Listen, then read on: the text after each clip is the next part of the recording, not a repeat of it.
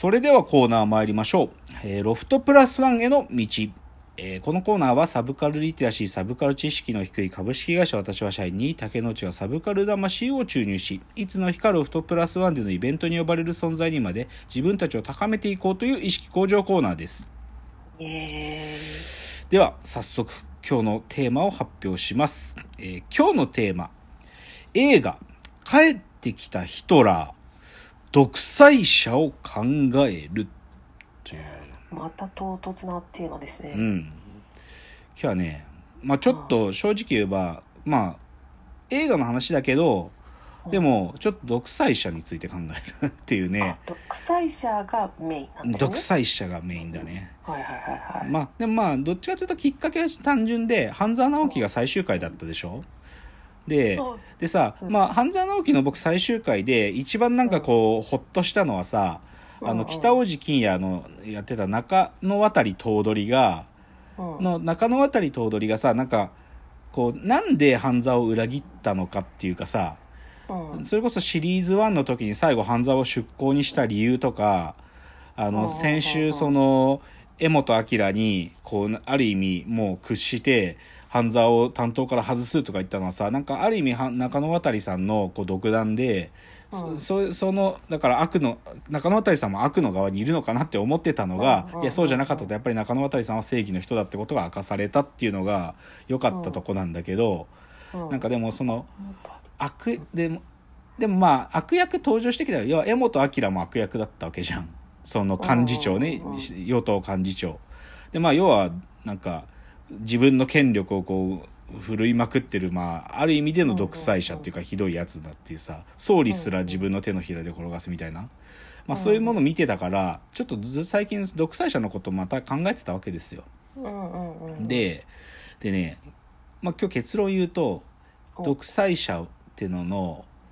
なんていうか僕らの想像力っていう話にたどり着きたいわけ僕らはそれこそ現代的に僕らはさ独裁者ってものを実体験レベルで体験したことないわけじゃん。けどはいはいはい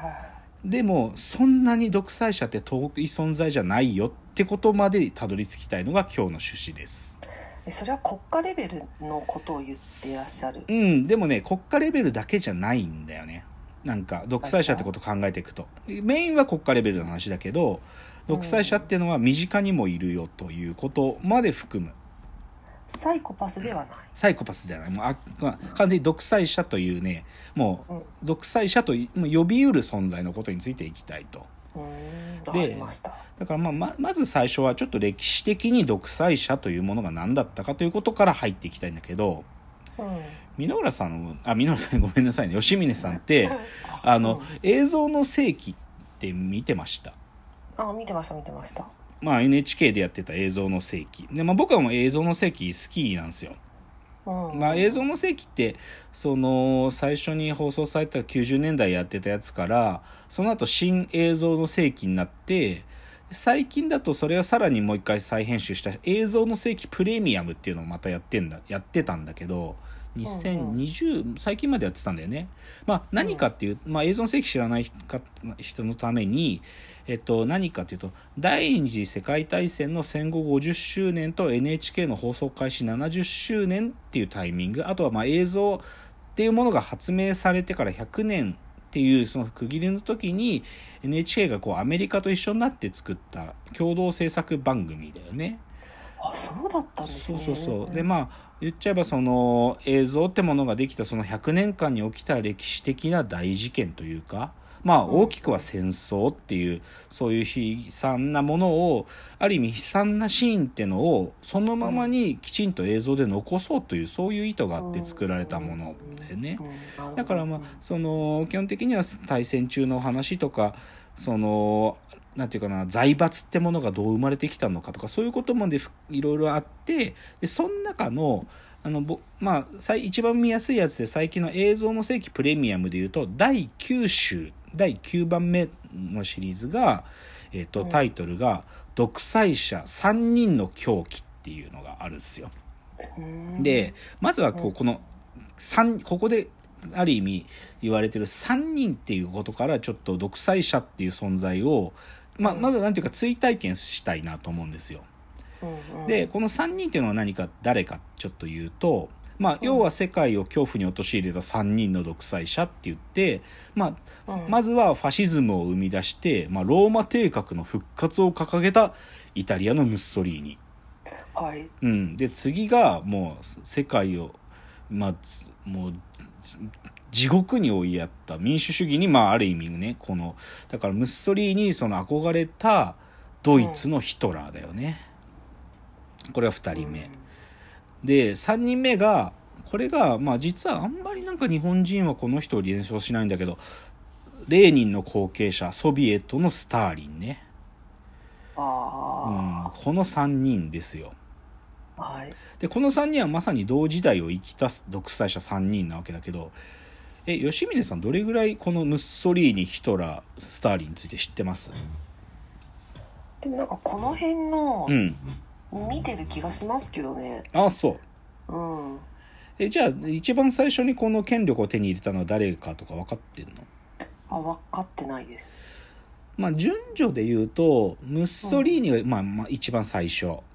うん。まあ一番最初にそのこ国の最高権力にたついたやつはムッソリーニだねこの3人で言うと。うん。でその次が多分ヒトラーのがちょっと先なんだと思うんだけどうん。でレーニン死んだ後のスターリンっていう感じなんでだからまあちょっとその順序でそれぞれのちょっと特徴を喋ってくね。はい。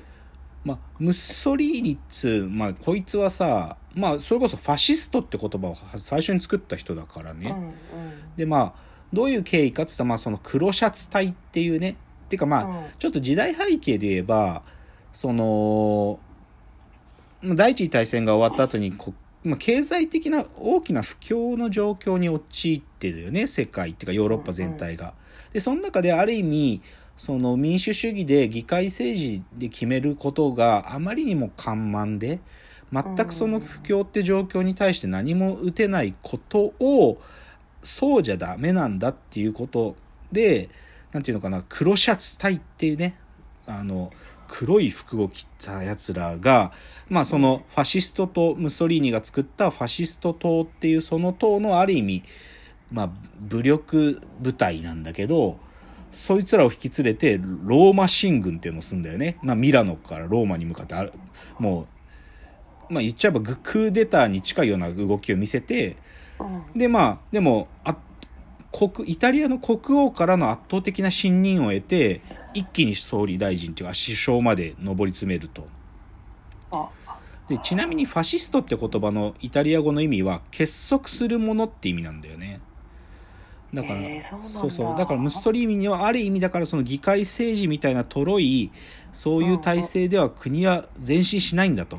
もう一人の人間の意思を実現する政治っていうのがこれからの未来を開くんだっつって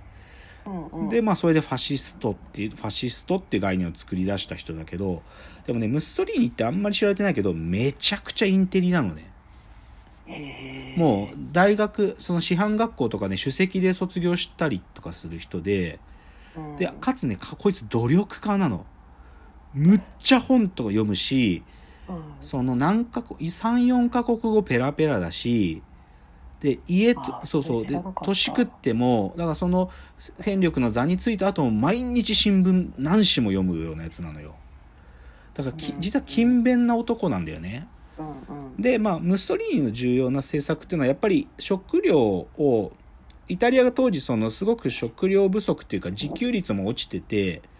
なんていうかパンをまともに国民が食えないっていう状況になってたから小麦をめちゃくちゃ増産するみたいなことで国の経済も立て直そうとした人なのね。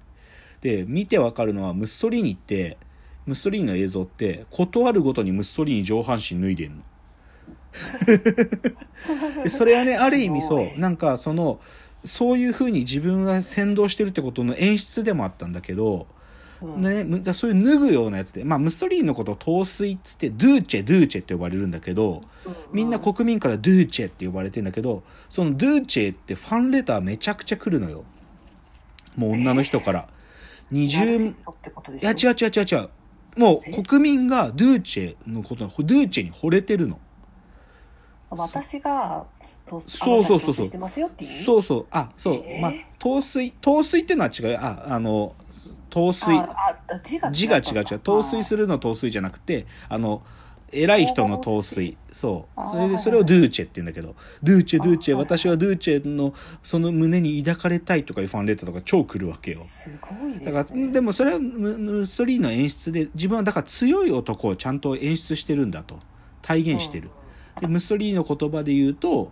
大衆っていうのは女性に似てるんだって言ってね、えー、そうそういうやつがムッソリーニなんだよ。でもよくわかってるじゃん。わかる。そうそうそう とか言って。ででねでそのムッソリーニに実は憧れたのがヒトラーなわけ。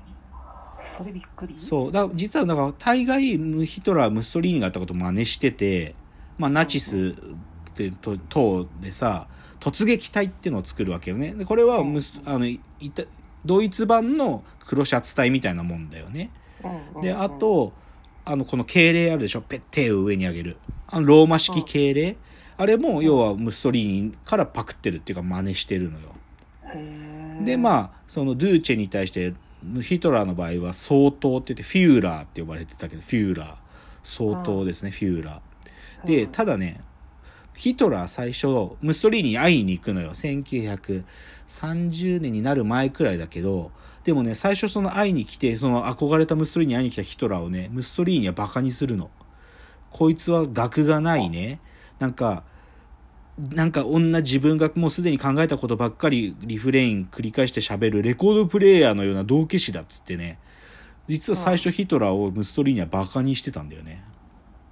へそうあヒトラーでちょうど時間が来ちゃった。じゃあ次も続きますね。はい。続きのチャプターです